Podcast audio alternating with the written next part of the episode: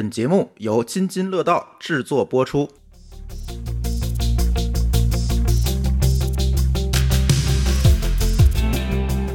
各位听友，大家好，这是科技乱炖。嗯，前两个礼拜没有更，被大家催死了。怎么说呢？这个有点小的这个动态跟大家汇报汇报啊。这个因为现在。真的忙不过来了，现在我这一个人已经搞不定这么多事情了，所以呢，最近在忙什么呢？在忙这个弄了办公室，然后装修，然后招人，忙这些事情了，所以这个乱炖呢就没来得及录。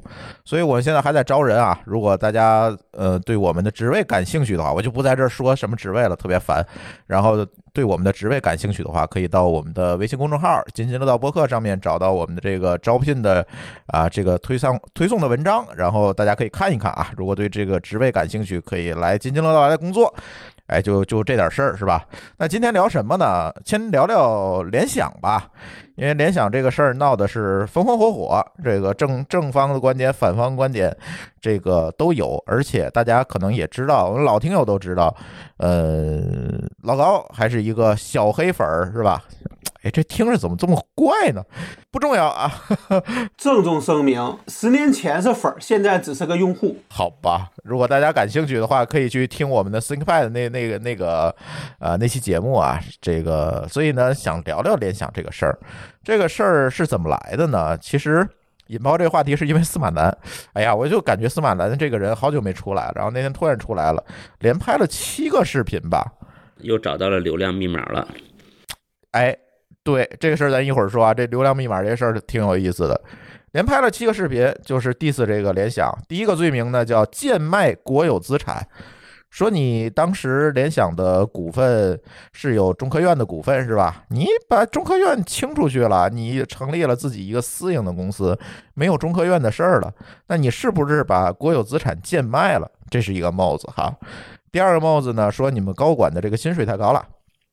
啊，这个高管咱不说多少了，是是不老少的，是挺不老少的。说你高管这不就是资本家吗？啊，这个要要了这么多薪水在在这儿，这个是不是涉及到侵吞公司的财产？啊，还说这个资不抵债。说这个联想是一个资不抵债的公司，是吧？有很多很多的债务，所以呢，你看这个都资不抵债了，你们高管还拿着这么多工资，你们合适吗？好意思吗？啊，最后一个更有意思，高管里面有一半是外国人，说啊，所以这里司马南提出来说，这里会不会存在国家安全的问题啊？有没有对国家安全的这个影响啊？哎，这几顶帽子吧，就把联想扣在那儿了，然后。哎，这个事儿就闹出来了。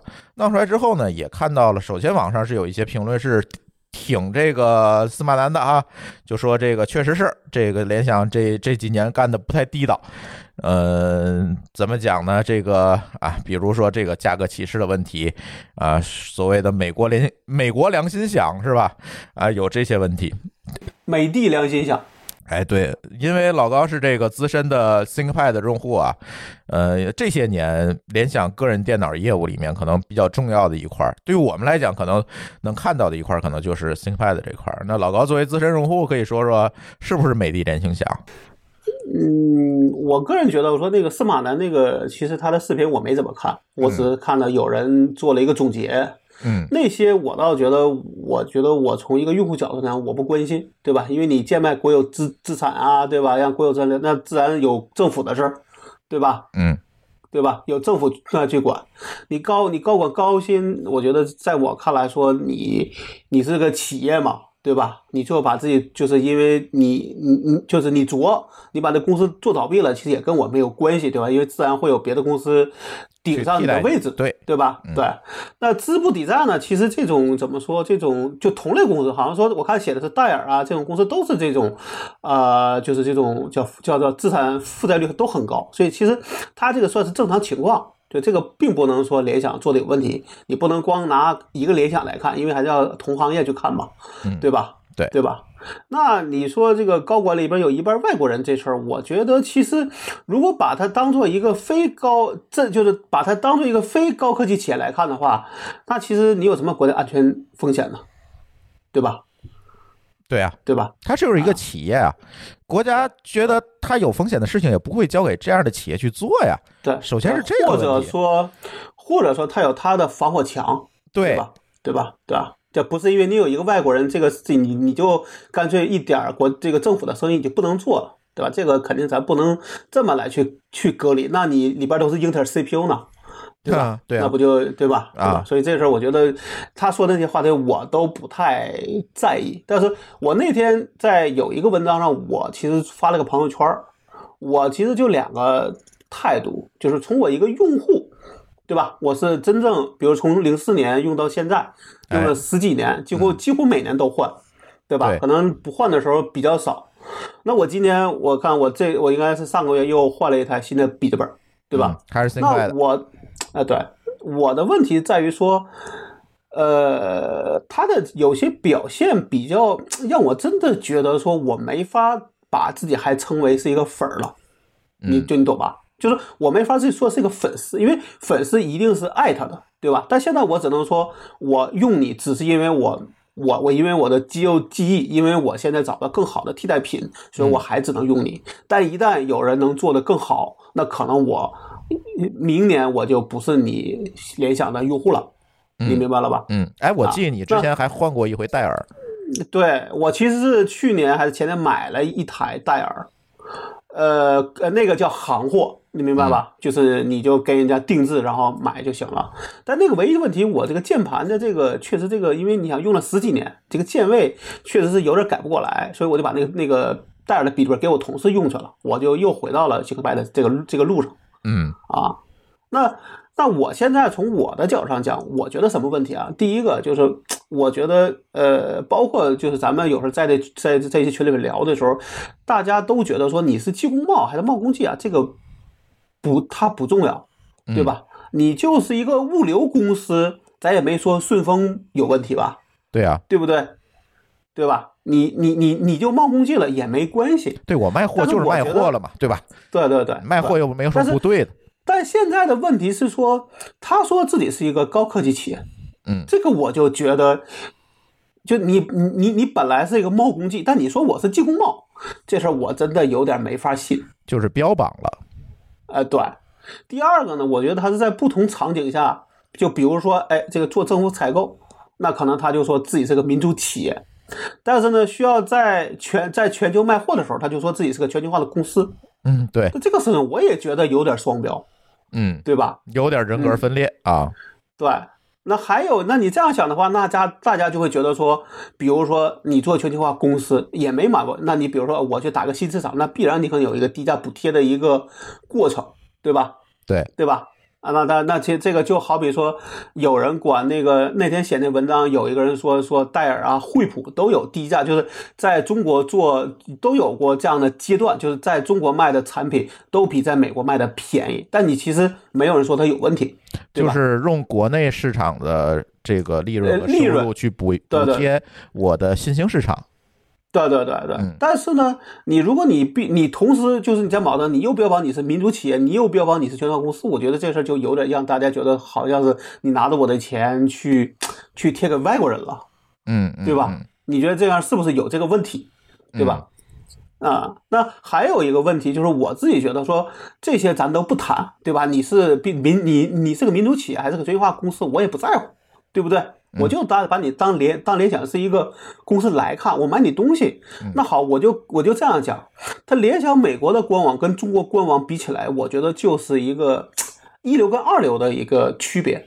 哎，你是不是说的太保守？我觉得是一流跟四流的 区别，呃，反正它这差距很大，就比如说你在。嗯，你在美国的这个联想美国的官网找东西，它都是比较有层次感，对吧？一层一层往下找，你就能找到。但是我就在刚才我就试一下说，我想在联想的这个这个联想中国的官网上找，说比如说我买了新科派的 P 幺五的第二代，我就怎么找我都觉得我从我的一个经验上讲我都找不到，那更别说一个对这个东西都不熟的人了，嗯对吧？这个地那么方我插一句嘴啊，哎啊其实啊，我觉得这不是联想的问题。这个为什么呢？就是我前两天在这个也是找这个官网，我找到了 AMD 的官网。你们是不是很少上 AMD 的官网啊？呃，不会上，也是这个样子，就是它在美国的官网就特别好，东西很详细，但是中国的官网呢啥都没有，层次也比较糟糕。后来我思考了一下这个问题啊，就是咱们美国那儿咱暂且不说，你想中国人谁会到官网上去买 AMD 产品呢？我相信没有，就是它是一个，它是不是一个直销的业态？它就是一个呃纯依赖渠道的。但是 AMD 在美国也不是直销啊。但是可能就好比美国的客户可能更喜欢到网站上去找他的资料。但是咱们的客户呢，我估计很少去 AMD 网站上去找什么东西吧？呃，不是，你如果说 AMD 是不行，但我觉得英特尔的中国官网还是可以看的。我前几天我去看了一眼，因为我要看看那个十二代的 CPU 嘛，我去翻了翻，我觉得中英特尔的中国官网还是可以看，基本上就是它的英它的美国官网的一个翻版，把英文翻译成中文了。我试着从联想的角度来思考一下你说的，包括它为什么国外卖的贵啊，国外卖的便宜。呃，为什么中国的官网做的烂，让大家觉得它好像是个美国公司？嗯，我在想，因为它其实你说冒功记这个事儿倒是也没什么，它跟戴尔其实差不多，对吧？戴尔不也是这样子吗？戴尔的笔记本可能比这个联想的还还还难用。呃，但是联想呢，它应该是一个从来不做直销的公司，至少在国内。所以说，你想一个不做直销的公司。它有一个什么特点呢？就是第一，它都是依赖渠道商，有各种各样的代理商，对吧？第二呢，它如果它不是主要面向个人消费者，并且不做直销，那它只有一种可能，就是它露出来的所有的价格全都是虚的，是为来是为了这个这个代理商给代理商方便的报价打折用的。有可能真正在企业客户在买到手的根本就不是这个价儿，嗯，就像你在你在这个公开渠道去买服务器一样，都特别贵，对吧？但是你在代理商那儿搞不好就是直接是五折甚至更低的价格，因为根本根本就不会有人在公开渠道或者电商上买这些东西是比价用的，就是说难听点就是给采购糊弄老板用的。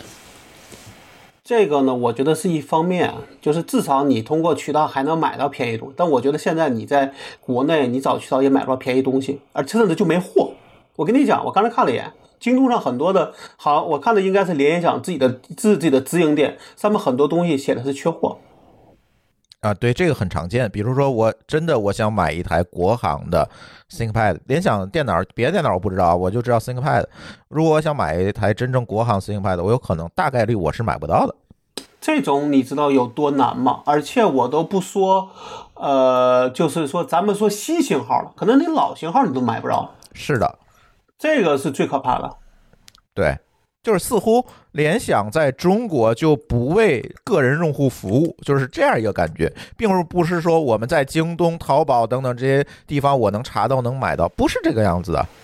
我觉得现在问题是说你是你是企业客户，你都没有货，不是个人问题。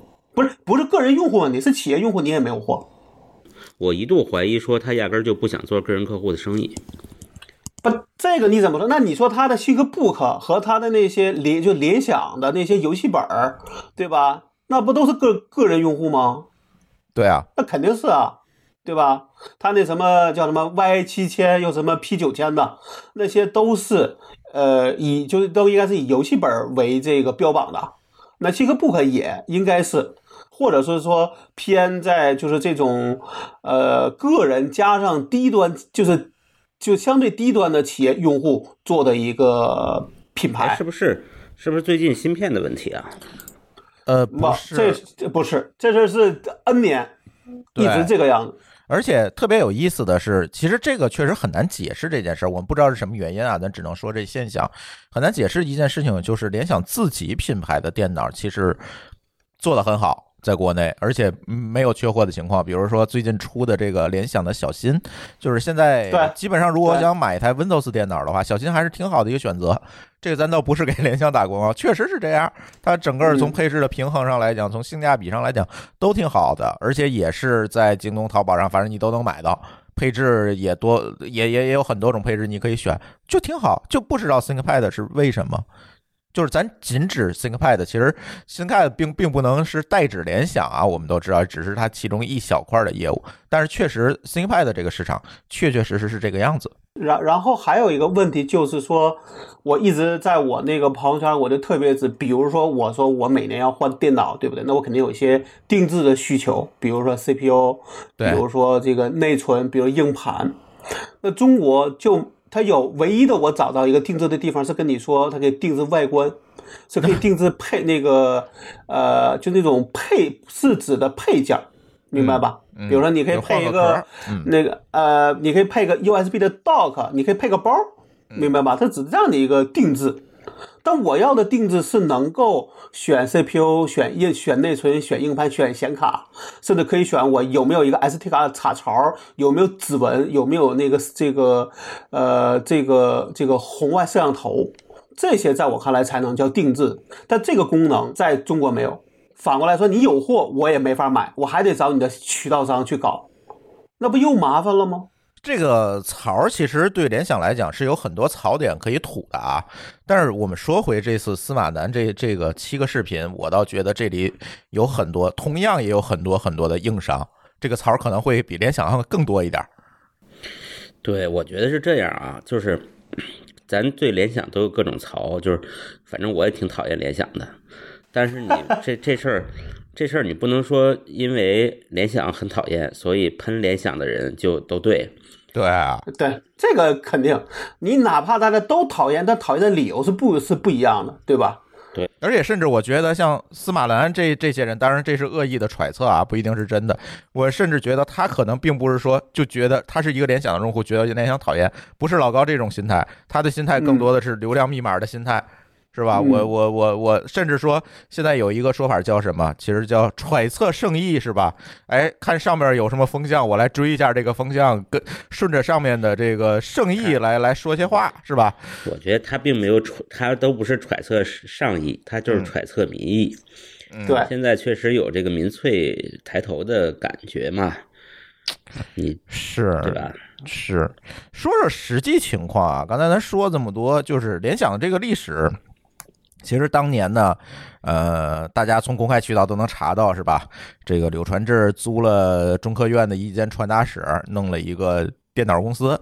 呃，最后呢，研究来研究去呢，就觉得咱不要搞技工贸，呃，太慢，而且呢，确实成本也高。那咱搞贸工技吧。所谓技工贸和贸工技呢，就是哎，把卖货放前面。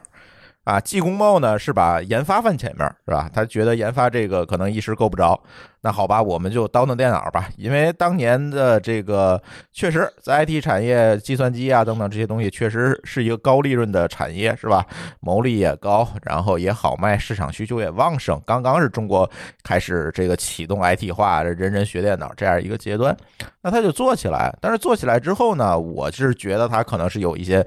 这个路径依赖了，就一直以这个销售为主导，而不是说对对吧？而不是像呃我们后来知道的华为啊等等这个公司，它有一个转型是吧？它有以这个技术为主导去做后面的这些事情，没有一直做销售，后来又呃割出来这个神州数码，神州数码其实就是一个大的 IT 产品的代理商嘛，啊，就它是专门的渠专门的渠道。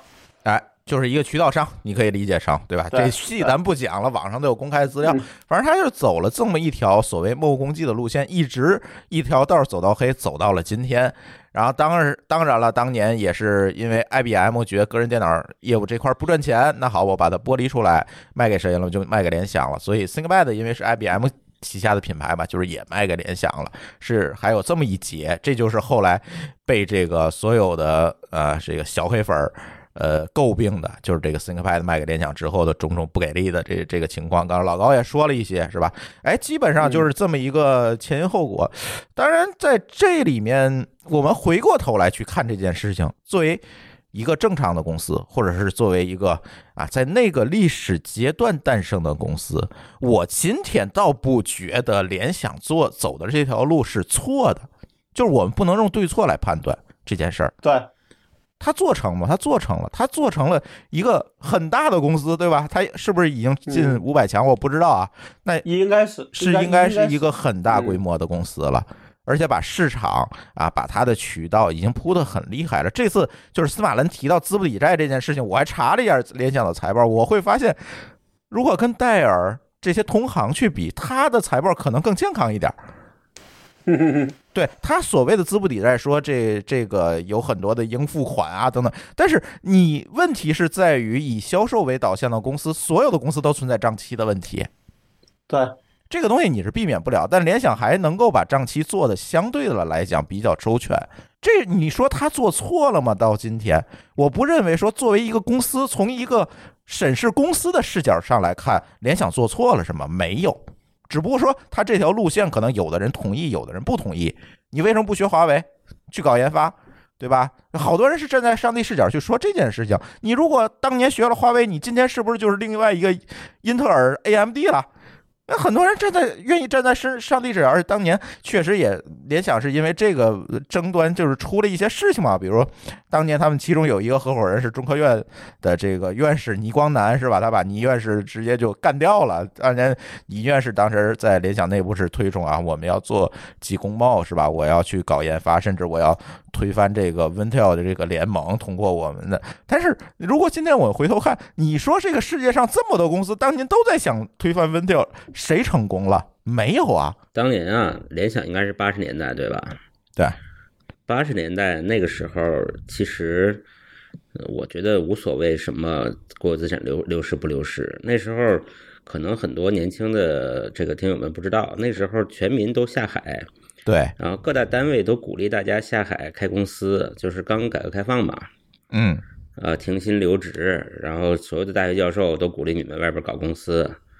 呃，搞三产那会儿可能连连连公司法还没有呢，有什么国有资产流失啊？对，而且这个就是这是从这个整个社会的发展来看，如果我们从具体的联想这个案例来看，它也不存在任何国有资产流失的事儿啊。当年中科院借了联想二十万创业，最后在这儿我我我一定得说，这不能叫借，这不能叫借。啊，给了投资啊，投资二十万，对，咱就讲中科院叫应该叫投，因为当时没有投资的概念，对吧？你如果叫借，那还二十万就行了。哎，对，不，那时候啊，明白吧？那时候我跟你讲，根本就没有相关的法律法规，所以这个钱你现在都无法追溯往回，咱法律不能往回倒，对吧？对，你说算是投资吗？占股吗？没有，没有，无法可依，在那个时候。对。但是，对，但是当当时这个二十五年以后，当时借了这个二十万，也敢借还是给，对吧？这个二十万反正拿到手，我我去作为启动资金啊，租下来这个传达室，这传达室还没折现了，要中关村那地价，传达室要折现，那今天可能还更贵呢，对吧？那就不能这么说了，对吧？反正拿了这个二十万，我创业，二十五年后联想做股改的时候，这二十万可是变了二十七亿呀，变成了一万多倍的回报，嗯嗯。是应该一一万三千多倍的回报吧？反正就反反正我觉得就是这从这个事儿上讲，联联想没毛病，这没有任何毛病啊。对，我不觉得这个是没有。难道这个联想公司收归国有才不叫国有资产流失吗？你要那么说，那应该应该去跟北大方正比，应该跟清华紫光比，北大方正比，对对吧？对对。就这跟这两个比，联想算好算好的，应该是要破产重要破产重组。呃，北大和北大方正和清华紫光现在都面临这个问题，说是欠说欠债三这个三千个亿吧，还是多还是多少钱？反正是要应该是要破要破产重组。同样，中关村这片地出来的，你说这些企业都是校办企业出来的，联想做下，中科院的联想做起来，那两个现在就这样了。那你说联想到底做对了还是做错了呢？这个时候你翻出来说人家国有资产流失，那你怎么不说这个企业成长起来？那那两个企业现在还在给国家拖后腿，在那做破产清算了呢？那个倒没有流失，臭在锅里了，好不好？这国有资产流失到了今天成了一口锅了。然后反向补贴这事儿，刚才老高已经说了。就是其实所有的企业都存在这种成熟市场补贴新兴市场的问题。那对于联想来讲，就是国内是成熟市场，海外是新兴市场，我去补贴，对吧？当然，他做的这个吃相确实不好看。这还有人质疑，包括司马南也质疑，就是你是靠通过政府的这种采购来获取的这些利润，然后再去拿这些利润补贴到海外市场上。当然这是一个恶意的揣测，我我没有看到数据啊，我今天查一天我也没有查到真正的实锤呃，这个数据我。回去可以，我回去可以翻，因为我那个文章都是上一次跟华为的事儿的时候出来的文章，我大概看了一一下，嗯说的是它中国区盈利，然后其他区都亏都亏损。对，但是正好采购的利润占这里百分之多少，占多大的比重，我们是不知道的。嗯，就我没看到，最起码我没看到啊。我觉得即使是这样的，这也不是问题。我拿一个利润去做一个新兴市场，对吧？我的目的是为了干掉戴尔，这怎么了？这不是很正常吗？你想啊，他把这个事儿讲成补贴二字，就听起来就很怪。如果你说是在那儿做市场，我在那儿做促销，我做广打广告，这不就是这其实是一样的呀？我新进到这个市场，就是你说的新进到这个市场，我肯定搞点促销活动，打点广告啊。你新进一个市场，你觉得要新进几年算新进？五年、十年、二十年、一百年，都算新进吗？这个事儿啊，我觉得就看，比如说联想内部他怎么定义什么叫进完了。如果他觉得 我在这个市场上，我至少份额要达到百分之多少，我才算进去了，那可能没达到的时候都算新进。那我那我再给你举个例子啊，咱现在不知道有多少笔记本是水货，在中就在中国是用的水货笔记本。那好，我问你说，我从零四年到现在，我就没买过行货笔记本。那你说我是一个美国用户还是个中国用户？这个问题也很有意思。那如果说咱假设说啊，我他觉得哎，这个美国市场很多人买，但是呢，这个货最后都都给弄到中国市场来了，那你何必呢？里边现在啥？我觉得那帮货运就是这个做物流的很开很开心，要把货运出去，再把货运回来。对他可能就没运出去，直接保税区出来了。不不不，哎，真真不是，因为我们做这种方式都是说，你先要在在美国找个人，他能在美国收了货，然后他再找 UPS 找顺丰，再把这货给你运到中国来。对，就是我买这个电脑是，因为我也买嘛，对吧？我买这电脑的时候，就是在美国下完单之后，我们会看着联想发给我的这个物流信息，然后从苏州工厂出货了，然后运到香港，从香港运到美国了，从美国哈他收着货，然后再给我寄过来的原样走回来一单，就这样，因为它是按需生产的嘛，就是你能看整个流程。其实你说联想如果真想知道这个出口转内销回流的设备有多少，它它是能知道的。其实他真想知道是能知道的，因为你它上面多少都会有一些它的定制软件，对，对，这软件一访问，你看从哪儿来的，不就知对啊道了吗？，你的序列号加上你的定制语呃序列号加上 IP，一看就知道有多少这个电脑是在国内在用了。当然，他可能没有买你的 IP 库，所以不一定准啊。可这是一个广告吗？这 不，现在的问题是说这事儿，就我这么说吧啊，如果这个就会变成刚才说的话叫路径依赖，他可能也不想改变这事儿，因为万一你改变了，让他业绩下降，这这个锅算谁的？这地方有会有一个阴谋论在，这个这个不想改变的主体并不是联想本人，因为联想不是个人，对吧？那你想，如果是他负责海外市场的这么一个一个团队，他每年往外的卖多少台笔记本，就会有多少的市场费用。那他是不是需要证明自己还真的没有达到这个目标，啊这样他赚的才多？就是我记得我那时候算过那个账，就是你现在的价格，在美国买的同同样型号的价格，是你在能够在国内拿到的行货价格的大概三分之二。越贵，你就想那三分之一差多少钱。但你赌的是什么？在这过在这过程中，呃，从你买的时候不会出问题，然后你用了两三年内，这机器不会坏。你赌的是这是这个。所以我觉得就是按照咱刚才的推理，他压根儿也没有站在你消费者的角度去考虑。但是整个这个链条中，所有人都受益了，只有消费者会得到一些略微的损害，还是一个未知的、不一定的，对吧？你看，连连物流物流公司都受益了。咱们再说一个事儿啊，比如苹果，苹果应该在零七零八年的时候，中国的供货是应该是在应该是在排在后，就按国家供货是排在后边的，对吧？嗯，对，但我记得是什么时候，反正至少应该是至少三四年了。我觉得中国已经从后边越来越变成在第一梯队，就是说它只要出货，应该会优先满足中国区的这个这个这个用户。对吧？而且定价上讲，人家考虑的价格，基本上我看过，人家说说它的定它的在咱们在花呗上那个价格，就是呃呃变成人民币再加上一个增值税，基本上就是定价差别非常小。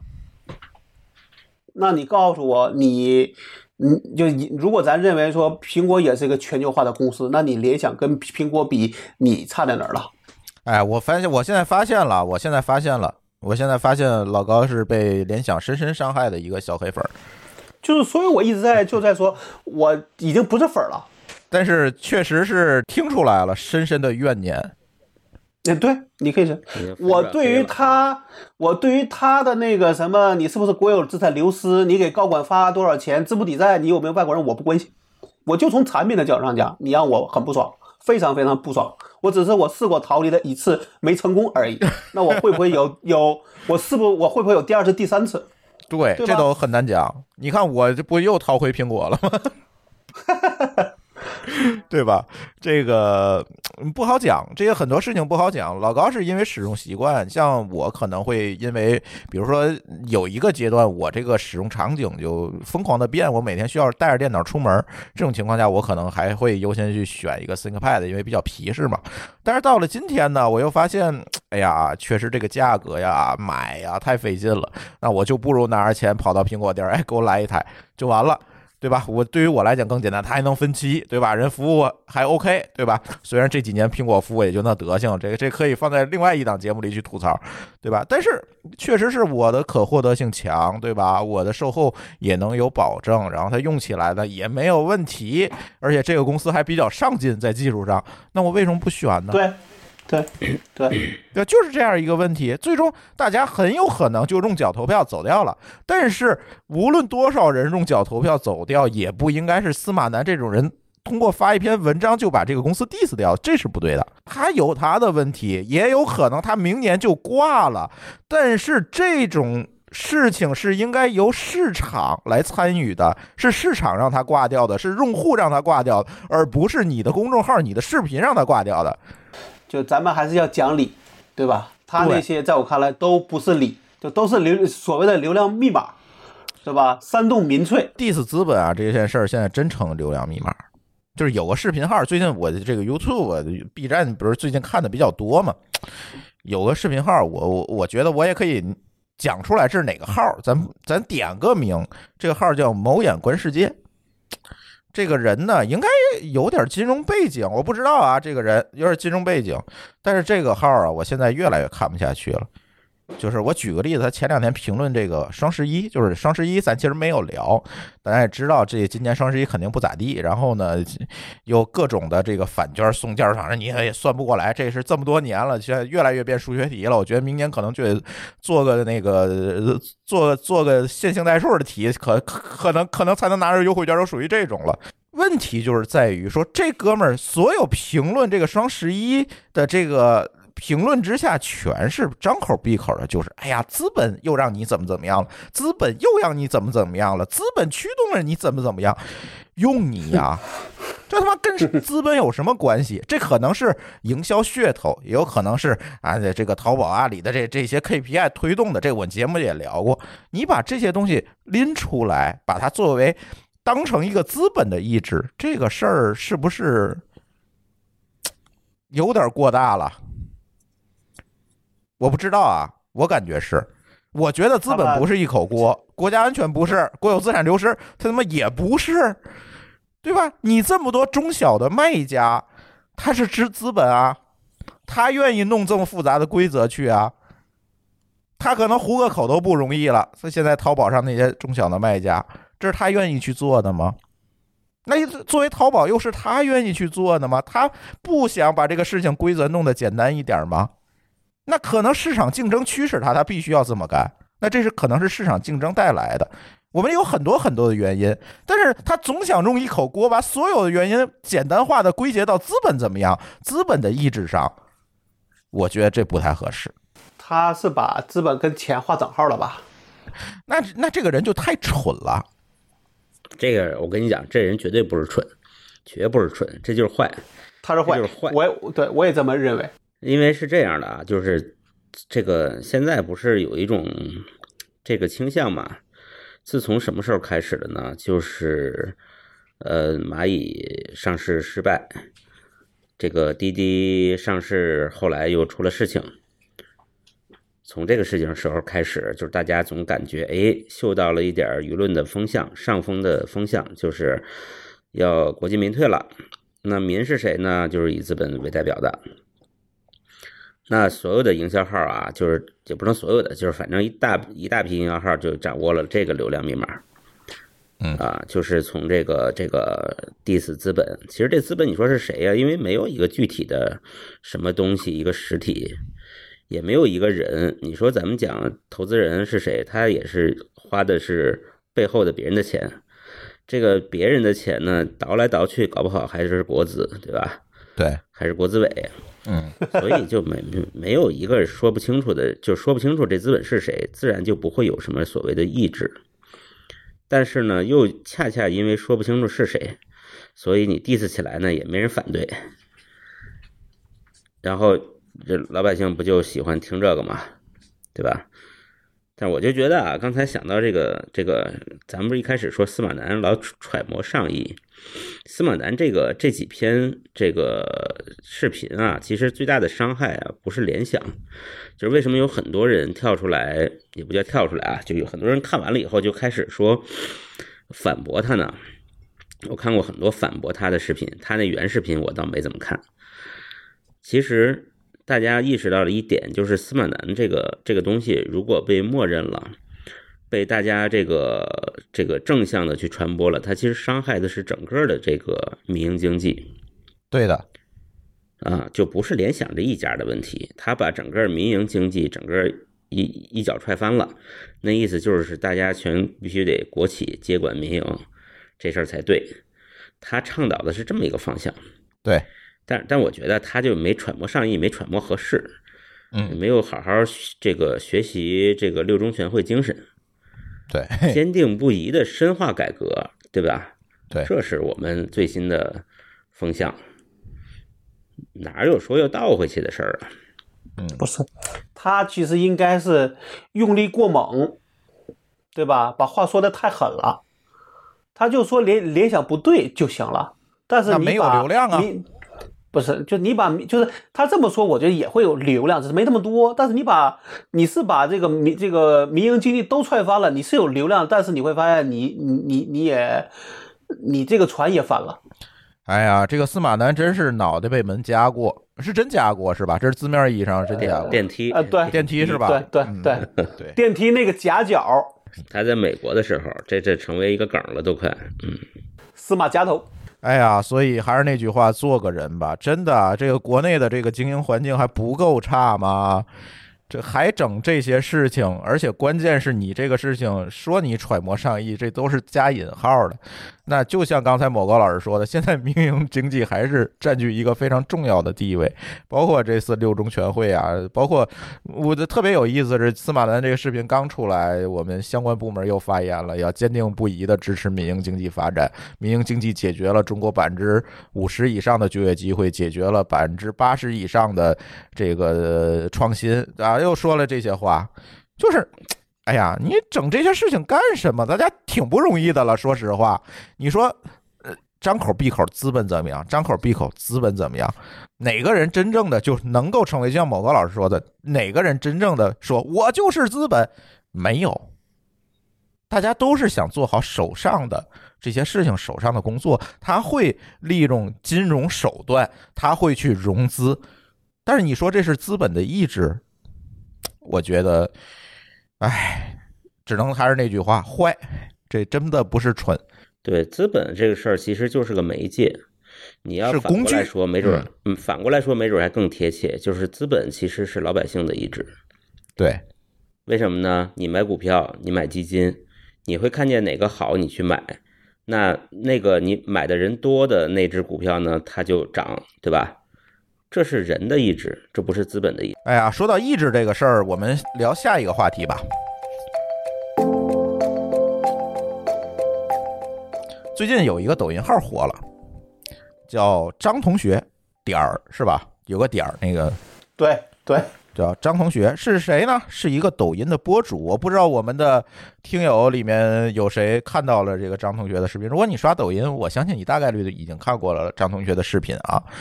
呃，这个视频是什么呢？就是分享东北农村的日常生活，每天从起床啊开始啊刷牙洗脸、喂鸡喂狗，然后出去捞鱼，呃，然后回来做饭，哎，就是非常日常的东西。它是以这个第一视角拍的哈，就是感觉这种沉浸感非常强。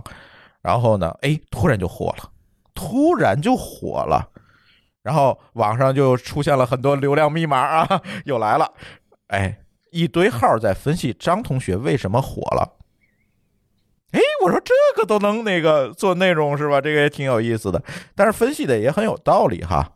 说，哎，视频做得好，八分钟的视频啊，能剪出来将近，就是你咱能数出来，大概有三百个分镜头，三百多个可能得。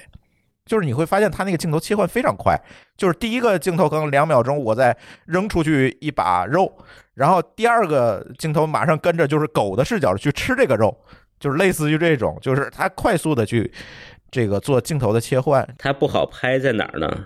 它还有说，比如说第一秒钟是他推门出去，嗯，下一个镜头就是从外边看他推门出来。对，那肯定至少要拍两边吧？对呀，这个好不不容易，嗯。非常不容易，所以这个代入感非常强，而且挺接地气儿的。说实话，哎，不错，这个视频不错，但是真的不错到能一千万粉丝了吧？今天看能有一千，瞬间能涨一千万粉丝吗？我倒不觉得吧。他们涨得确实挺快，他涨得确实很多。哎，央视还点赞了，央视、人民日报还出来发声了，说接地气儿啊，做得好啊，这一下子又涨了一轮，就是形成话题性了嘛，形成传播了，又涨了一轮。然后很多很多的这个号呢，都分析这个张同学做的这个视频技术做得好，甚至出现了争议啊，说张同学这背后有团队。张同学自己又发一个视频说我就没有，别人说你有，张同学说我就没有，就现在网上还在打，两拨人还在打啊。张同学坚持说这都是我自己干的，但是从我的角度看啊，我我们也做过视频是吧？从我们的角度看呢，以他这个更新频率，如果是他一个人做，他只能说是。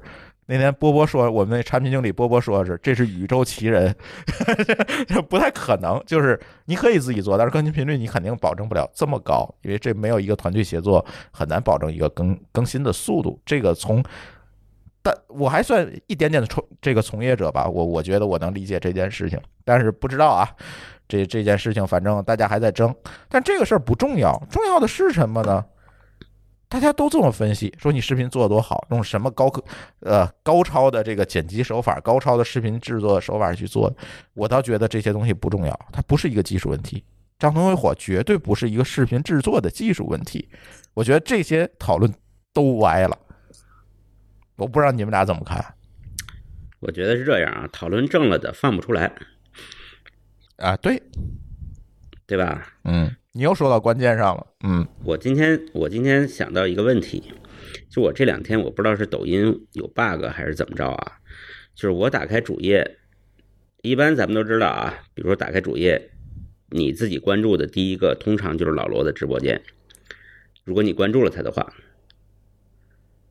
这个我没关注，我还真不知道。啊，我关注罗永浩了，我呃我也关注了，啊，嗯。我每次打开第一个视频，保准是他的直播间，嗯，颠扑不破的真理。因为现在罗永浩直播间是二十四小时开播，对吧？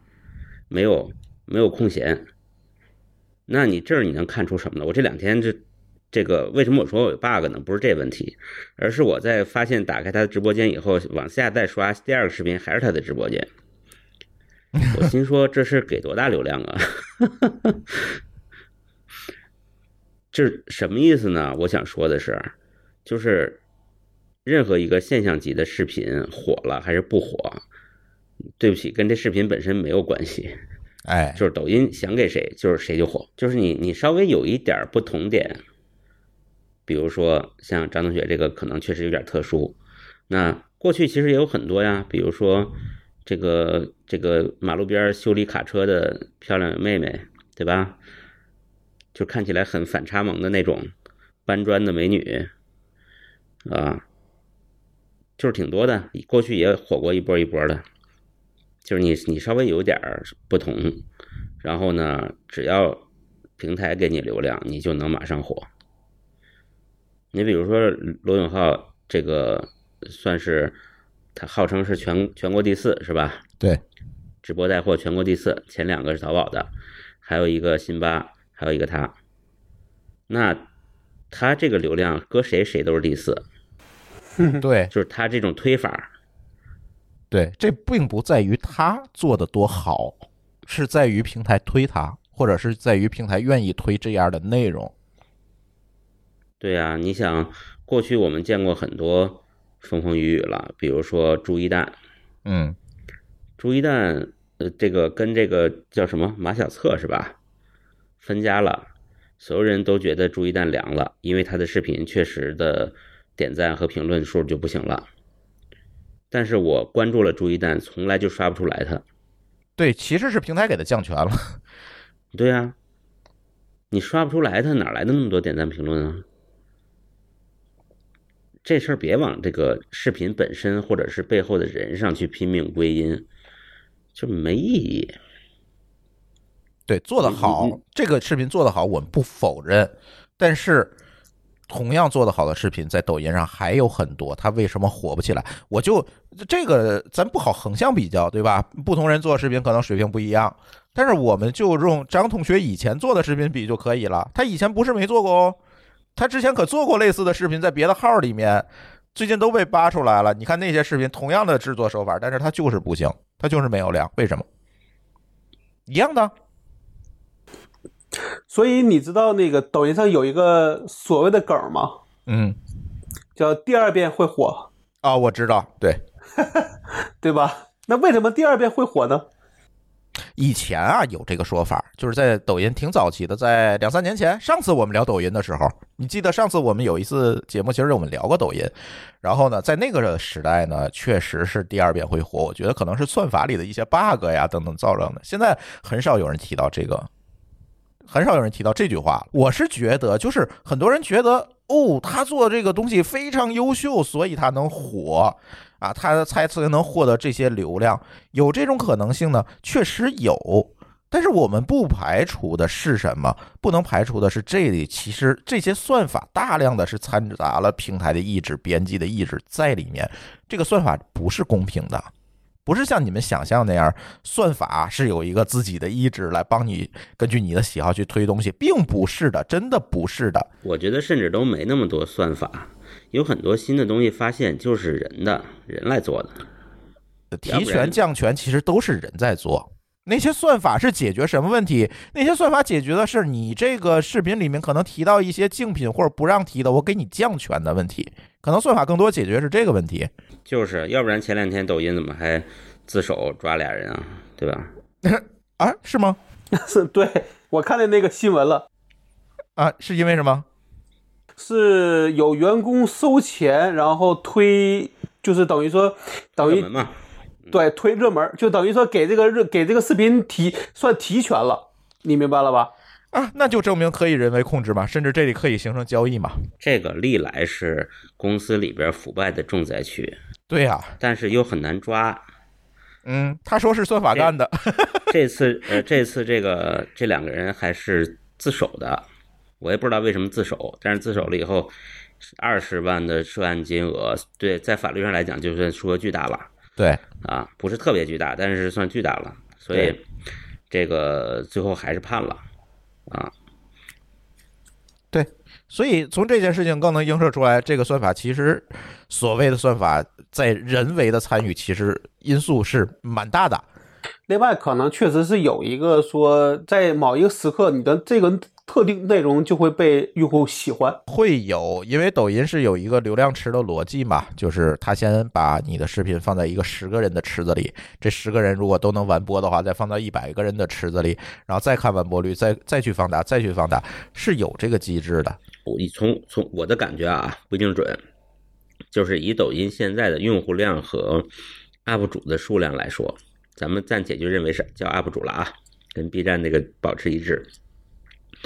这个你任何一个东西不可能没有别人想过和拍过，啊，对，嗯，那为什么你火了，别人没火？不是对，所以你火了，我刚才别人没火，或者是大概率是你不火，但是有一个莫名其妙的人火了。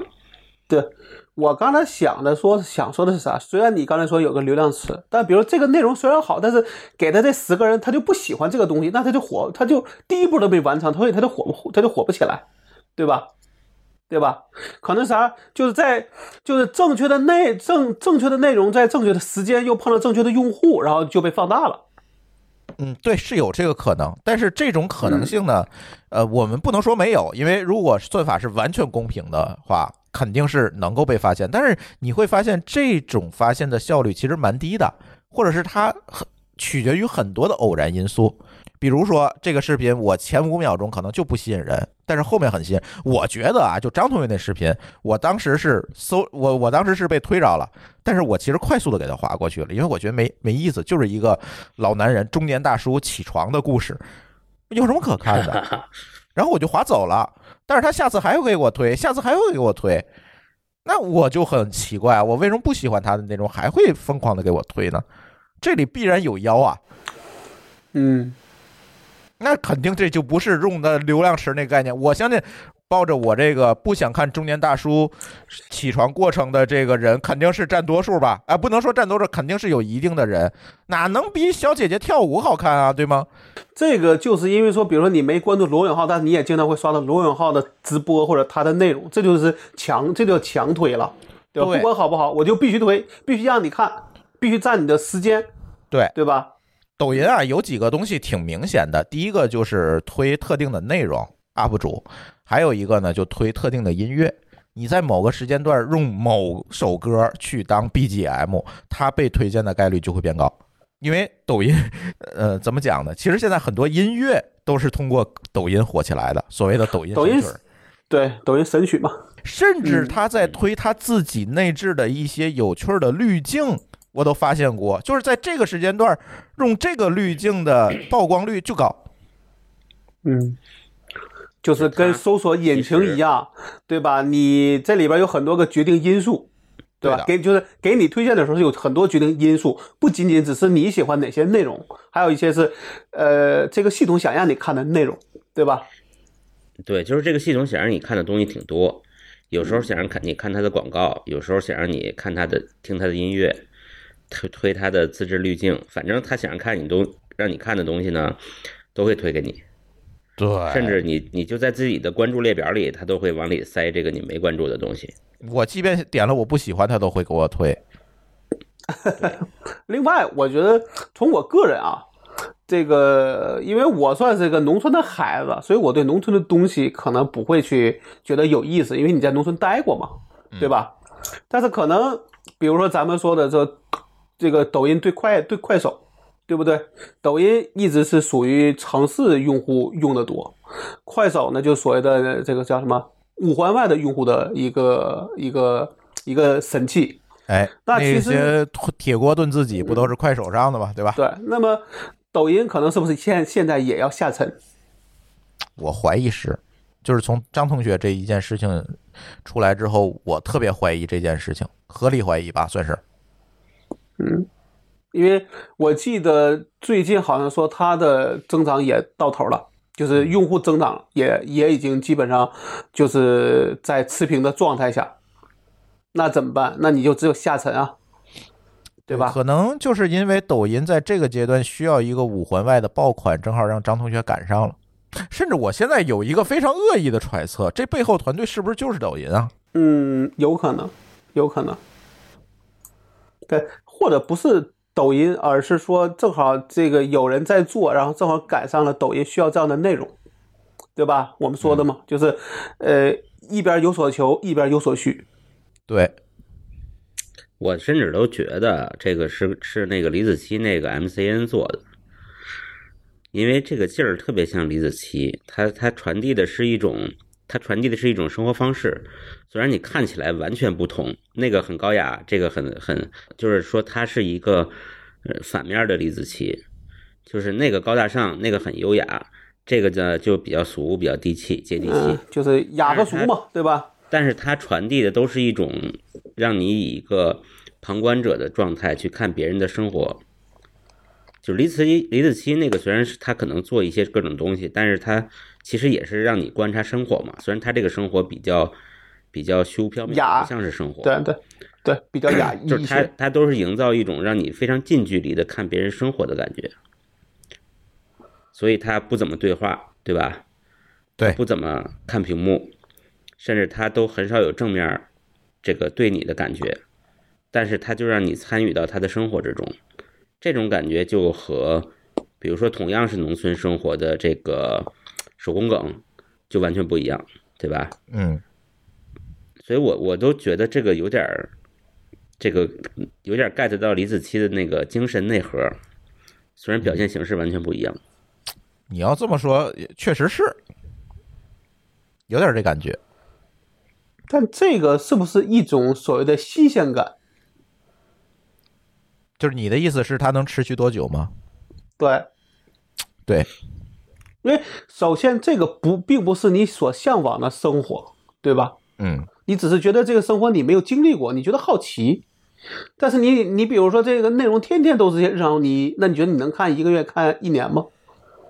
哎，你说这个问题是我今天又被推了一一个，我觉得好像也差不多，没有什么大区别。对啊，第一篇你看的时候啊，第一个第一个推的时候，就是他火起来那个视频，我也看了，就是会感觉说，哎，你会发现打，因为我小时候也在这个农村生活过，就是打一个什么鸡蛋鸡蛋水，我们那儿叫，就拿开水冲鸡蛋喝，放点糖，还有这个这个喂喂猪喂鸡这些动作呢，似曾相识，又略有点新鲜感，把这个钥匙藏在门上之类的。但是您每集都是这样呢，好像也没意思了。对，下一步这个就是怎么样不知道啊、反正现在挺火的啊。平台对内容的影响力其实是蛮大的，比大家每一个人想象的都要大。就是你看到一个内容，不是真的因为它优秀，是因为它出类拔萃，它可能有一点优秀，但可能大概率不会是那种出类拔萃、万里挑一那种。而是因为平台在这个时时候需要它，或者平台跟他甚至说那两个自首的是吧？有某种交易，它才能推到上面来。确实是这样。我也举这么一个例子，就大家就明白了。就是举我自己博客的例子吧。这个我们的这个博客其实特别佛系，因为人手不够嘛，就特别佛系，就基本上不跟什么平台去做什么运营啊，不跟他们小编打交道的啊。你这期推推我，那期推推我，呃，我们嗯，大家可以看，我们很少上这个各个音频客户端的这个什么首页推荐位，我们都很少上。但是我们是有固定的这这一波用户的，我们是知道。但是呢，在这个时候呢，有的时候往往我们就特别吃亏啊。网上终于总有一些好事者，就是整整理整理榜单啊啊，说这个平台今天又推荐谁了，明天又推荐谁了，哪个被被推的多，然后还把这个播放量啊等等列出来。你看，呃，你看。他果然很优秀嘛，是因为他播放量有这么多，所以平台才会推他。我说反了，大哥，反了，反了。只是因为他有个人在跟这些平台在做运营，对对吧？是因为平台在推它，所以它的播放量上来，但并不代表任何其他的，因为流量给到它了，对吧？所以在这个情况下呢，津津乐道有的时候就特别吃亏。我现在在想，就不是不是招人嘛？我我我也得招一个人，天天跟平台勾兑去，是吧？啊，该该该送礼送礼，该塞钱塞钱，是吧？哎，但开玩笑啊，开玩笑啊，开玩笑。呃，就说就是这这样一个事儿，所以有的时候呢，我知道咱现在的听众，那天有的时候我们做听众访谈的时候，听众就说啊，我们是那个沉默的大多数。我还挺喜欢这种沉默大多数的，但是往往啊，有的时候沉默的大多数就是让我们会比较吃亏。所以也借今天这个节目跟大家倡议倡议，是不是给我们在各个平台留留言、发发言、打打分之类的，让给我们也刷刷存在感啊，是吧？这个确实有时候反思起来，尤其张同学这事儿出来，今天我准备提纲时，我补了两句，就感觉嗯，通过这个事儿，我们也有一些收获。收获就是可能在营销自己上面，可能也不能太佛系了。这也是运营岗的价值嘛，对吧？呃，是，但是其实真的说实话，啊、我不想有这样的运营，从我内心里我是不希望的呃这个事儿在我做 iMobile 的时候，当时跟另外一个公司，我记得是那个终身在线的一个人聊天儿，嗯他就说，他说他做了编辑的这个类似像主像主编这个，比如说频道主编啊，比如说他就说，他说他如果说他在最开始做频道主编的时候，他的励志是说，我有十块钱，我就都去把十块钱放在做内容上，你能理解这个意思吧我？我能理解，嗯但是过三年他就会发现这样不对，应该是这样的：你花五块钱去做内容，花花五块钱去做推广。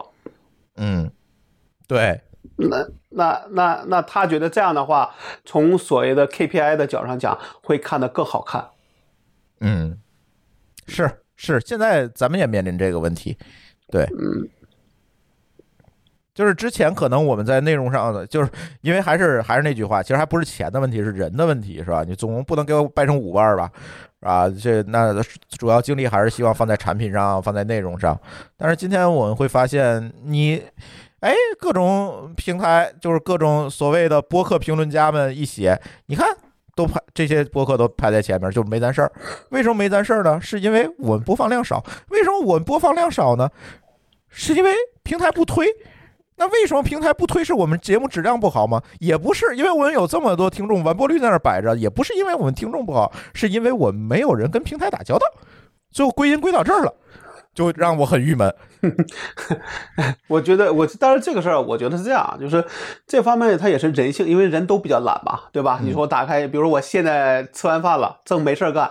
那我去打开一个播客的 APP，那怎么办？那肯定先上来先给你推一堆内容嘛。我可能大概看一眼，我觉得哪个想听，对吧？因为有时候大家是漫无目漫无目的的去听嘛，对吧？对对对，可能看一眼，可能或者哪个标题起得好，哎，我就听了一下。这种情况它是不可不叫不可避免的，对吧？对对那其实其实这些推荐就是想利用你的这个情况，达到他平台的一个目的，对不对？没错。那我跟你说，我们经常会被碰到一个问题，他就说，哎，你的同行又得了一个什么奖，或者又去做了一个什么什么事儿，为什么你们没有呢？对那其实其其实是一个问题，对吧？对就是大家可能，比如说企业，比如说这些公司采购，他觉得我要，比如说 A 和 B 是同类产品，我为什么选 A 而不选 B 呢？在我不想动脑筋的时候，只能就只能去选说，哎，哪个所谓的荣誉多，对吧？哪个说的用户多，我就买哪个嘛，对吧？对那那你这个不就一样吗？哎，我打开 A P P 一看，你在前边，你在那个首页上，那我就听呗，对吧？因为他没目的，或者大部分人是没有一个自己的选择的一个想法，才会有这个结果。是其实这个也非常正常。对，就是我给你讲一个过去的很多人都不知道的事情，就是当年在在百度还特别牛逼的那会儿啊，就是移动互联网其实没有特别起来，这个百度还很牛逼的时候，其实百度有大量的流量，这个占比可能超乎大家想象。其实并不是主动打开你手敲三 w 点百度点 com 来的，全都是各种，比如说浏览器的嵌内嵌啊，或者是些别的什么工具栏啊，或者在其他网站上上面嵌个百度的搜索框做站内搜索呀之类的，这么来的。就是你这个产品再好，BD 也不能缺。平台里边有做内容的运营，这叫运营。但是作为内容本身呢，它有向平台那个方向的 BD，对，其实是 B D，对吧？对，就 BD。那它其实就是为了获取流量的嘛。流量是从哪来？就是从所有的平台来的嘛。好的，你们两个人说服了我，我们开始招 BD 了啊！大家可以来投简历。哎呀，这其实也一直在招，就是确实没有找到合适人。那天在聊招人这件事情的时候，我写那公众号也在说，就是这么久没有招人，一方面就是因为我们可能不想把这个事情盲目的去扩大规模吧，因为我觉得播客这个市场还早。再有一个，其实最重要的是，我们真的没有想好能够给加入我们的同学们带来什么。我觉得加入津津乐道也好，我之前这么多创业工作，包括老高，我们创业这么多次，其实更多的时候是在回答我们能够给员工提供什么的这样一个问题。而不是说我给你工资，你给我干活，对不是。而且而且应该是稳定的提供什么？对的，就是这个问题，我如果没有答案的话，我还是不会去招人。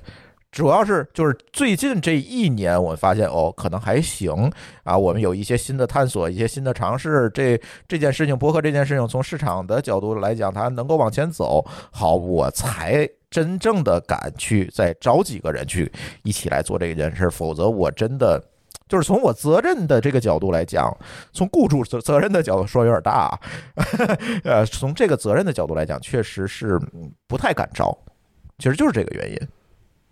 哎，这个我觉得可以单独开个话题了。比如说，我们终于有了一个专职的 HR，哎，对，老吧高终于招了一个 HR，也是一个阶段有一个阶段要忙的事儿吧。对，唉，对，说到这个招人问题，其实又是下一个话题。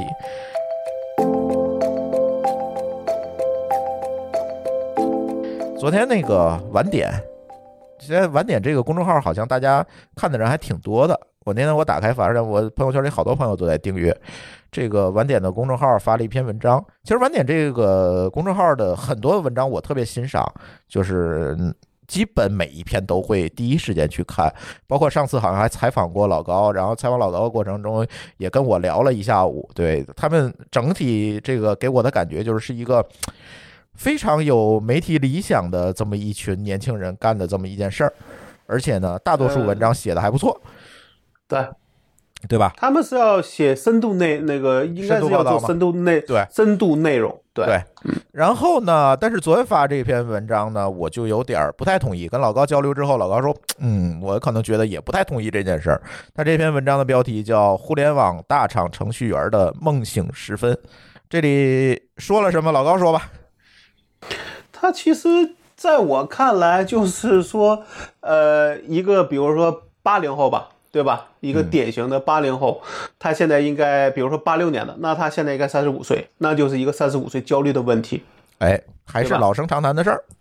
对对，但是呢，呃，这个三十五岁焦虑要怎么解决？他只是给了一个，就我我是觉得他只是给了一个现状，对吧？现在情况是什么样子？嗯，但是没有，并没有讲说，那好，那比八六年老的人都去哪儿了，都在干嘛？其实他没有去讲这个，哎，对吧？对因为咱们这仨人都是八零前，对吧？八零前对吧？嗯，呃，那个谁是八一吧，还是八零，对吧？那我们都是比八六年这个这个，或者说都大于三十五岁，甚至都不是大一岁两岁。那我们这人也虽然不在大厂，虽然我觉得他说大厂可能有点儿这个这个这个这个这个标题党特质，但我觉得他其实对他有点应该是指的是互联网行业的程序员的梦醒时分，对，对吧？嗯，因为比如说大家都都觉得，哎，我在我大学择业的时候，我只要选了计算机，选了网络，那么我只要能到这些互联网公司来，我的薪酬就能，比如说就能，呃，比比比同龄人我的贵好几倍对。对，贵贵很会贵很多，甚至嗯能够，呃，怎么说，能够跟着这个这个大势往下走，对吧？对甚至嗯可能会梦想说十年能够财富自由，退休对吧？嗯，哎，对，那但是现在的情况其实可能已经不是这么回事了，嗯，对吧？尤其这几年，我觉得大家越来越明白，说这个行业已经越来越趋于平庸，对吧？平庸虽然还是高，嗯，对，就是虽然可能还是高薪，但是如果你算上九九六，其实并不算啊，对吧？呃，对，一个是算上嗯九九零并不算，另外一个其实大多数人拿的那个薪，其实跟他的能力并不十分匹配。对。但是呢，因为有时候他要走得快，所以他又不得不在里边。就是对于一个公一个公司来说，我明知道你不够好，但是我又需要往前推着走的时候，我可能也会用你，但不代表你这个人真的能胜任这个这个岗位。一旦这个公司，比如说他没有办法再往前发展了，需要需要这个优化人这个人员结构了，对吧？这个时候你可能在里边是最被优先优化掉的人。对，而且在大厂里面，很多大厂还是出于这个竞争的这个原因啊，就是养了嗯很多闲人。就是这个人对，哎，我看你能力还行，或者是应届生，我就招进来，先先先放着，因为之前呢，他这个利润率啊，市场的这个地位，呃，还可以啊，能撑住这些人的薪资，给一个高薪，我先养着你，对吧？那那那你在里面干什么事儿呢？我们再说，甚至不干什么事儿呢也无所谓，到三十五岁我把你一开就完了。对，就是先招进来，不让我的竞争对手把就能够找到合适的人。对，可能很多是一个竞争考虑防。备性的对对防备性的心理，然后可能再去找再去找事儿做。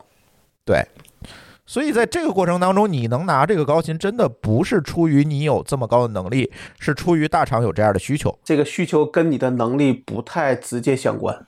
对，它不是让你去施展你的能力，用你的能力去做创造性的事情的，它可能更更多的是出于人才上的防卫策略啊等等这些东西去做。和包括对新业务的拓展。但是呢，你要说他他一旦求快，他就不求好和求稳了，对吧？对那求快，那好，那年轻人可能更适合，因为能加班儿。对，嗯，能九九六，没有家庭负担，对吧？对，当你三十五岁了，慢慢的啊，有家庭了，有小孩了，你想的事情就会更多了，你就没有对时间更多时间。上的对对对时间上的一个要求了，你慢慢就不太适合这个岗位了，对吧？对，因为他拼的是人头嘛，拼的是你的精力，你你能多能耗在这件事情里，并不是拼的你在里面写一行代码盯别人十行，嗯，不重要，对对吧？对对对，你的经验也不重要。但如果说你的代码质量不重要，你的经验也不重要的时候，你会发现说你一定会被年轻人替这个给替代掉的，只是一个时间点的事儿。只是一个时间问题。对，所以我自己觉得这个文章等于说他把现状说了，但是没有把他只说了八零前，就是八零年，就是这个叫做给年轻人看了一个八零，我就给给年轻人看了一个三十五岁的一个情况，但是没看三十五岁往上是一个什么情况。对，感觉从这篇文章看，就是感觉把三十五岁以上的人都已经人道毁灭了。对，就是或者这些人都已经回家种地去了，是吧？或者 说这些人都活得很，就三就三十五岁都活得不好，那四十五岁是不是活得更不好？嗯，对，嗯，嗯，那那这样的话，我觉得好像不是这么回事儿。虽然我不能说四十岁的人都活得很好，但至少还有一些人活得好，对吧？对，也没这么差嘛。啊，对啊，对啊，因为你像我们光四十岁的群就有多少个了，嗯，对不对？当然了，这里肯定会有年轻人提到提出反对啊，就是因为你们是在那个红利期成长起来的，你原始积累多啊，所以你现在活得还好。我们四十岁的时候会不会还那样呢？还这样呢？可能也不一定，他们肯定会提出这种反驳呀。对，但其实面对的竞争是一样的，对吧？就是你参与竞争的难度，或者你能够做出来难度，其实是一样的。对，就比如说，那这么说，我做 IP 库的时候，我三十八岁，嗯，对吧？那我那我为什么我能做八年，但有的公司他做了两年，他都关他就关门了呢？那不是一样的吗？就面临的竞争是一样的。这事儿其实反而是说你的经历会有一些价值，但是很多人还是在于你自己想做成一个什么样的人，这个我觉得才是最重要的。我为什么一直愿意创业而不愿意去打工呢？对对？吧？对，但是你想说，你把这个选择权交给大厂的 HR 和交给你自己，其实可能区别就很大。包括里边提了一个说去考公务员，对吧？啊，对，那那那那那问题就在于说，你三十多岁去考公务员，和一个人二十，比如说他大学刚毕业就考公务员，你俩的最后的目，你的目标可能就不一样了。对，难道公务员就是可以给你混日子的吗？那个再忙的，我也不认为那是一个绝对的铁饭碗。嗯，肯定不是啊公务。员公务员更累，是的，进对，去就知道其实。加，听说加班也很多，也没甚至也没有加班费。而且公务员那个问题啊，多说两句，就是一般，比如说大学毕业你就考公务员进去，你还有一个所谓的前途，对吧？但是你三十三四岁卡着一个三十五岁的，因为三十五岁之后就不能考了嘛。然后这个卡着一个三十五岁去考公务员，这进去以后你没什么前途，没什么升迁的机会。就是我自己觉得公公就无论你是二十多岁进去还是三十岁，你其实公务员的这个这个事儿是一个一眼就知道你的结果的一个一个一个选择。我自己是这么觉得的。其实我觉得是这样啊，就是一眼就知道结果还不错，你不知道的是有多坏，你只能看见那个最好的是那样子。对，但也可能中间，比如有什么事儿，或者说，呃，这个这个，比如因为历史上也这个公务员也有这种减员的死，这种死这种时候嘛，对吧？那真的说这个需要减员的时候，你可能也是那个被减员的那个那个那个那个那个分子，对吧？嗯，怎么讲呢？公务员这个事儿呢，各有各的选择。我不觉得选择公务员他就是错，对吧？这是一个大前提。不，不是这个事儿，我觉得是说从现在的这个梦醒时分这个角度上讲，去选公务员，他觉得是一个好选择。对，这就是你他他是个选择没错，但他不一定是个好，是一个好选择呀。对，不，是吧？我觉得应该这么讲，就是如果你是真为了去去服务社会的，他是个好选择，但是它不是你为了逃离某一种状态去做的选择。对对，就是如果你因为觉得这个这个现在的这个事儿，你你你。你你觉得没有前途了，让你去那个，那你大概率你在那个里边也做的不会好。其实这跟移民一样嘛，就是我们总总在节目里爱说一句话，就是移民是一种选择，它不是一个解决方案。这好多人把移民当成解决方案吧？移民和那个跳槽是差不多的嘛，就是你是为了去哪儿而去，而不是为了从这儿跑。是的，你要是为了从这儿跑而去，这事儿就有问题了。然后我觉得它里边还有一个问题就是。我觉得就是这里边讲的这个梦醒啊，其实指的还是咱刚才说那个躺，这个梦是指的躺赢的梦，对吧？这个我觉得他没有明确把这话说出来。当然，其实他也带出来了梦嘛，梦都是比较虚无缥缈的。不是啊，我觉得比如说这个梦，如果是通过你努力的，那你觉得你觉得和你通过就你不努力你就能去做这个梦，你觉得会一样吗？对吧？我觉得这反正，所以他应该这么讲，他梦醒时分的梦不是梦想的梦，是梦幻的梦。对对对，你说的这个是是没有错，这两个梦是有区别的，对吧？嗯，就大大家梦幻的说，我想在里边做到叫财富自由，但其实你是需要。那个把它变，把它做成梦想的才对。但如果你在这只是说我去打工就能做到梦想，是不可能的，那只能是个梦幻，而且大概率你也赶不上了。对，这个梦到底是什么梦？这个我我倒觉得今天的消息哈，爱奇艺裁员。嗯，对，看见了。嗯，但这个呢，在某个角度不是程序员的梦醒时分，而是而是互联网的梦醒时分。呃，也不能叫互联网的梦想梦醒时分吧。我是觉得是，啊，过去二十年这些互联网既有模式的梦醒时分吧。我觉得这个定义还是要精确一点。互联网，我不觉得它到了那个真的就梦必须要醒的那个那。所所谓梦真的是梦想的梦啊，不是做梦的梦哈，没还没有到那个阶段。其实，在里面还有很多创新的可能和空间。不提元宇宙啊，对 不？没没提元宇宙啊。对。那你知道今天我看的最多的人，嗯，把这个和什么一起提吗？就是把爱奇艺裁员这个新闻和这个币安的这个首富的新闻放一起，嗯，然后用来讲说，好，区块链的时时代到了。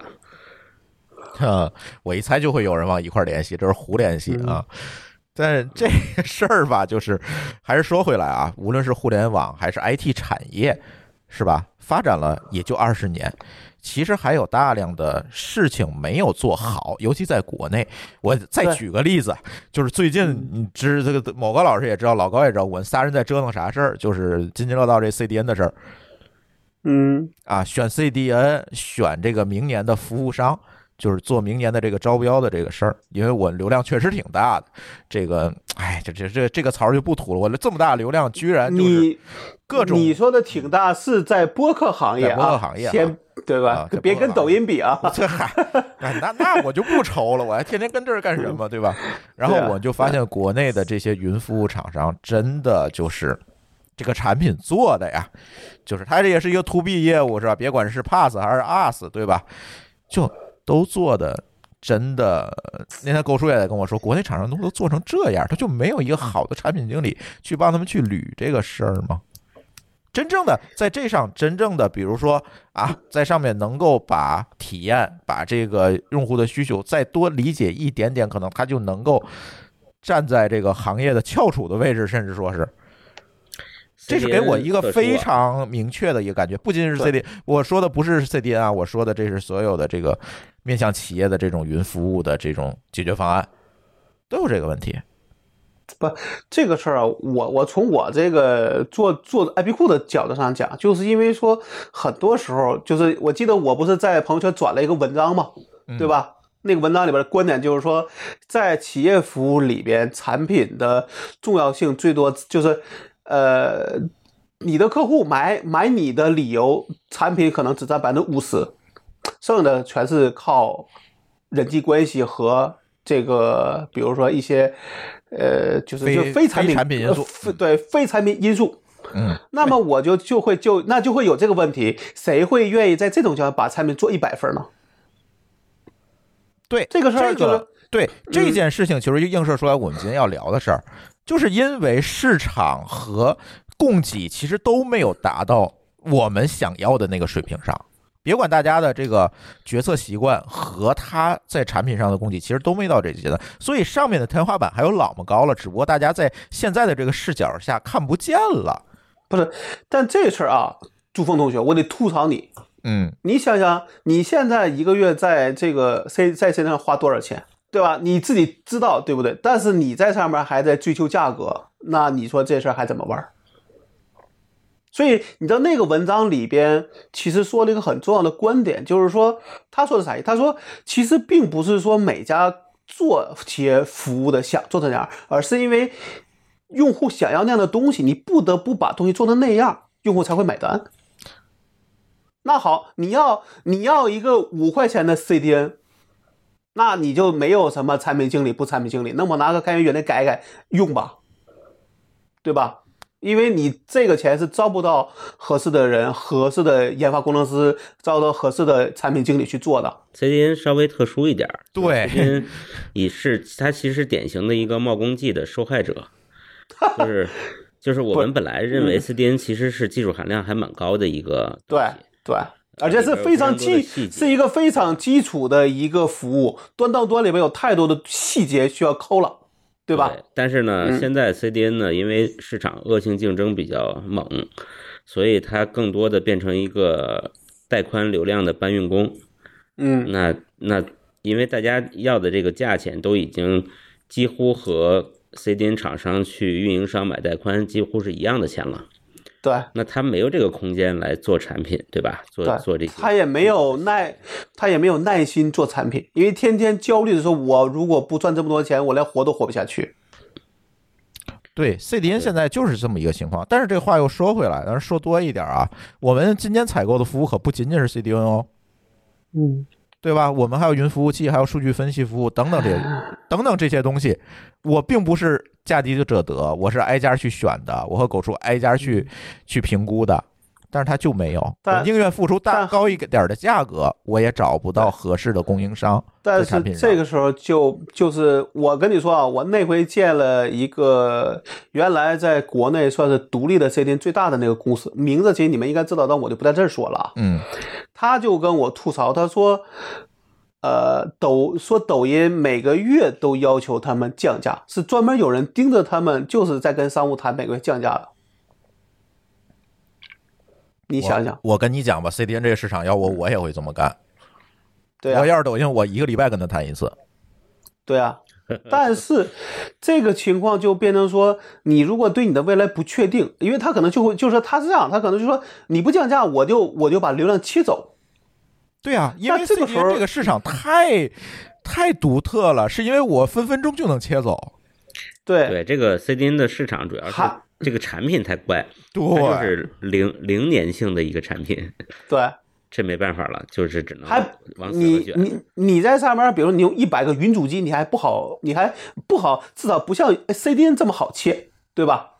对吧？你上面可能还有数据，而且我决策对不对风险太高了。对，而 C 而 CDN 对于大多数人来说，它是个透明的东西。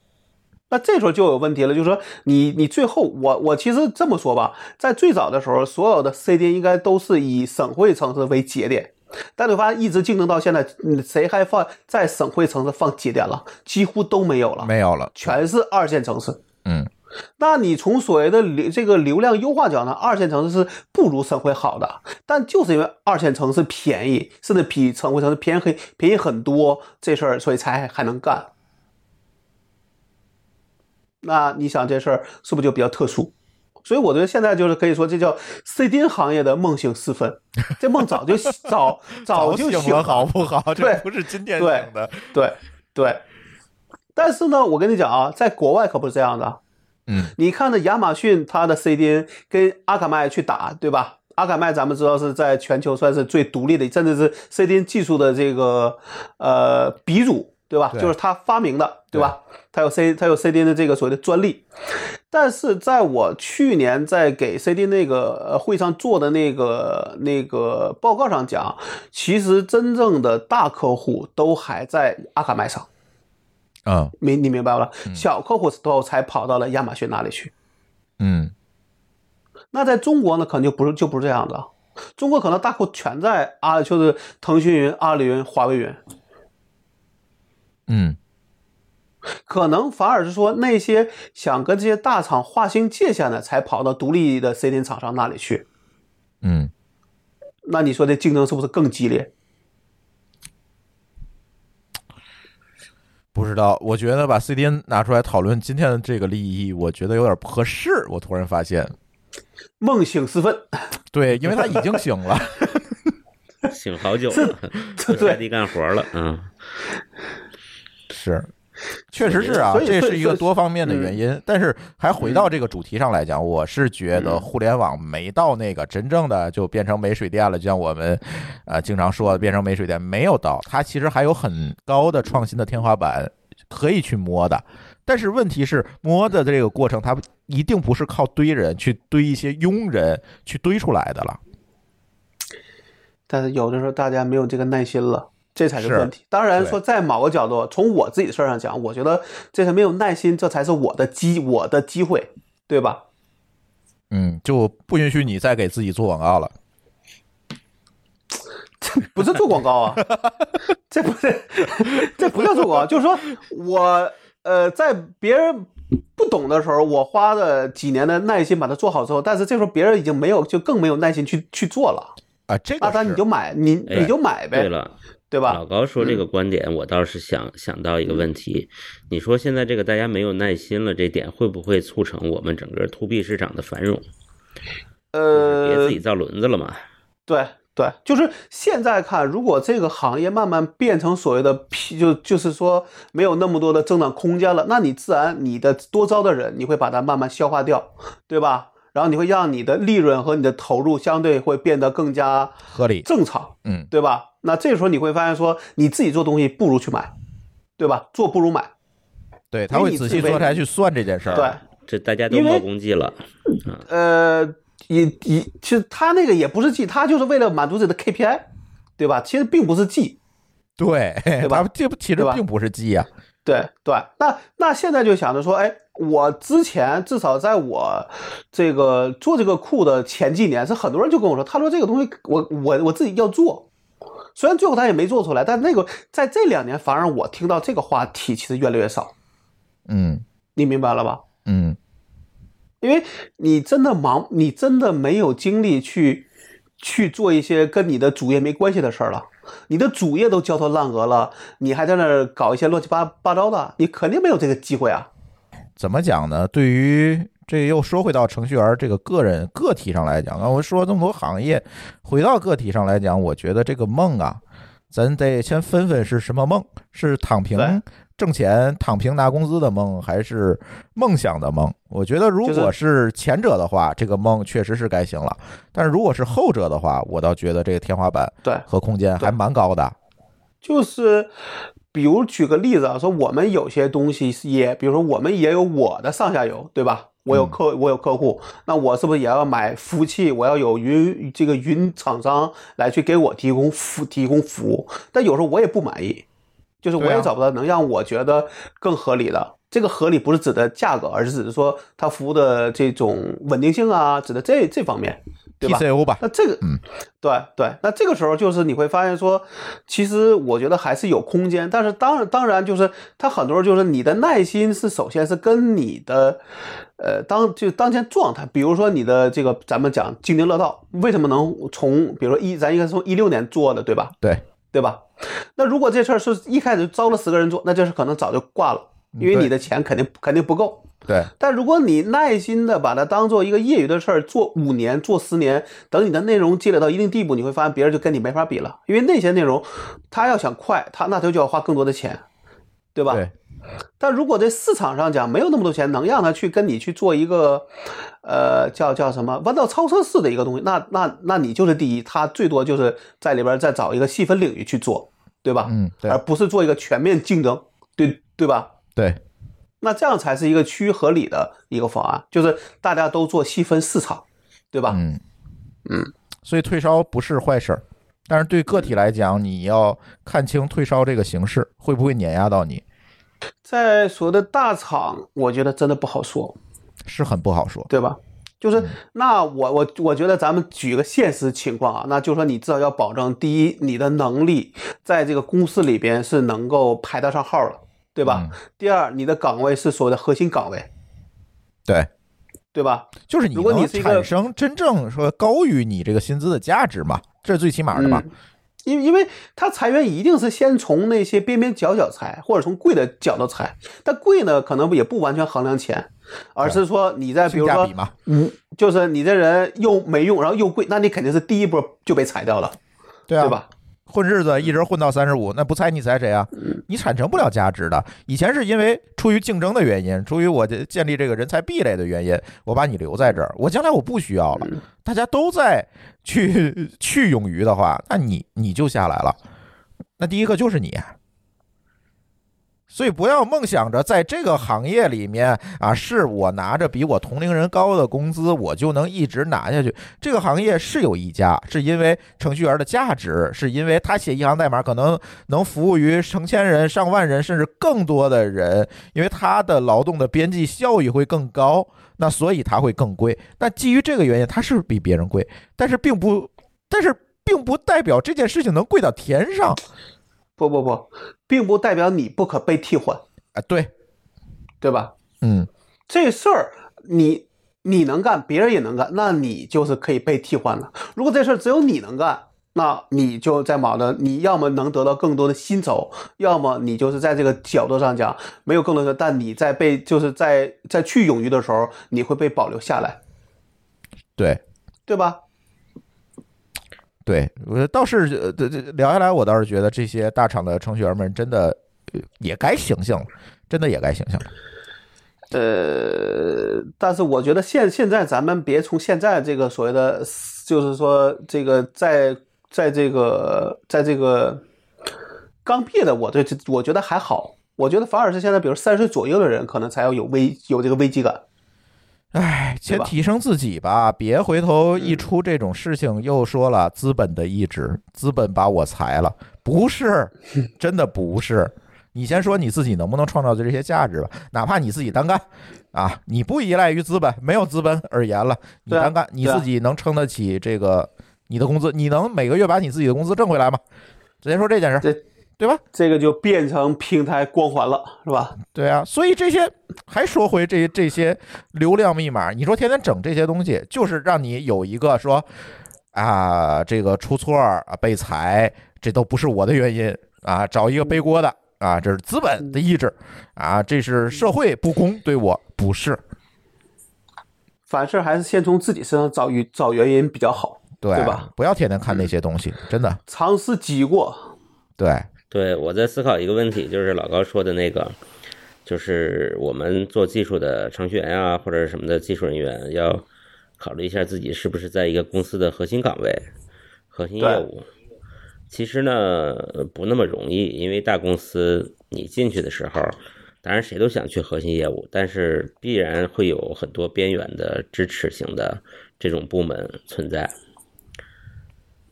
所以说呢，这个事儿确实不那么容易，它有的时候是运气的因素。不是这个事情，我自己的一个看法是说，你就那就是你就一定要明确你在这个大厂里的的一个地位是什么样子的，就千万别就进了大厂你就进了保险箱，你明白吧？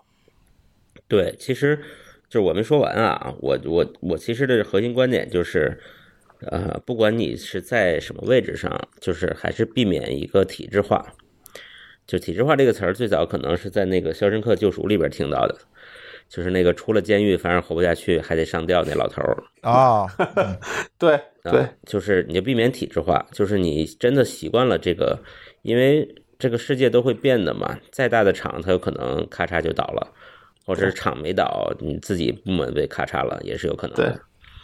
就是你只要没被体制化，其实生存能力大家都是有的。呃，又回到那个咱说的话题，叫做嗯不要待在舒适区里，对吧？对，就是舒适区这个事儿啊，其实我倒觉得，因为这事儿过去老被正反的两方面的一起梗，就是有有人讲说，我们努力不就是为了在舒适区待得更久一点嘛，对吧？哈哈对，我觉得是这样，就是你精神上别停留在舒适区就好了，有一点这个危机意识。对，不是咱们咱们说，咱们那时候说，咱们那时候说的这样，是让你的舒适区变得更大一些，对吧？对，你看咱们从小讲的这个口号叫什么？团结、紧张、严肃、活泼，对吧？这里边还有个“紧张”二字呢，其实讲的就是这个事儿。好，你这连小学操场上标语口号都拿出来了。对我这为啥想到这个？是因为我忽然这个前两天看我们家小孩的那个照片，看后边写着“很紧张、严肃、活泼”，这个这个也紧张。后来我就突然想了一下，这紧张。后来我想，其实就是这个问题，就是危机意识，嗯，哎，脑子里面始终保存着一个危机意识，要有根弦儿，对吧哎不？要给自己摊开了，就直接铺在那个体制上，最后发现你你所寄居的这个树不存在的时候，你就完全站不起来了，嗯这就完蛋了。护岛树护岛要树倒猢狲散，对吧？这那那还能散呢？这个就变成了一个那个，你就被树，砸，你就被树砸在下边了。对 你对吧，我刚要说你是被树砸的那个呀，不是散的那个呀。对对，散的都是有本有本事的。对呀，所以这段呢，你当是鸡汤也好，还是怎么也好，反正算是一种那个吧，嗯就是这个有感吧。对。最近也在跟晚点的这个记者老高也在跟晚点的记者聊嘛，看看能不能再推动他们再写一篇稿子，聊聊这些。就是做做一个下篇，让大家看看，说不是说你到了三十五岁真的就只能梦醒，而是还有梦想。对，看看散了的那些猢狲去哪儿了。对，那些也许活，也许活得也也很好，但至少你要有一个能让自己在下班这个，嗯，有一个能选择的一个，就是有自己的选择。嗯，对，对，哪就就是包括咱们当时说，哎，说有这种甚至新闻是说，哎，一个人什么，呃，北大毕业，对吧？去卖去卖菜，对吧？对对吧？对，那只要是他卖卖卖猪肉，卖猪肉，卖猪呃，反正卖什好像卖什么的都有，但是只要你这东西是你主动选择的，其实都没有错。对但你要是一个被动选择，一般来说都是往下走的。嗯，对吧而且吧，就是还想说那个事儿，就是咱们这个整个全社会，除了互联网行业啊，可能加一点 IT 也算，除了这两个行业之外，其实绝大多数的人活的都没你们好。比如说，我们这个我上学的那船舶造船的行业，那那船厂里边那每年都是有死人指标的，不到指标是没关系的。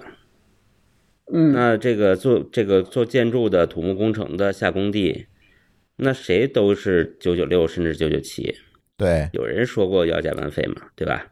对，你看现在这个这个搞电力工程的，天天在那个大这个高压输电线上面巡览的，那哪个那都看着我看着视频我都腿软，对吧？嗯，就是就是咱们互联网行业其实可能越来越接近大众了，就像普通的工作一样了，这也没必要说有有多惨多不行。不不，我自己倒是觉得是这样想，就如果说咱说这个不管叫互联网行业，叫 IT 行业，如果你觉得它是一个好的一个行业，或者是一个好的选择，那你要努力待在这个行业呀，对吧？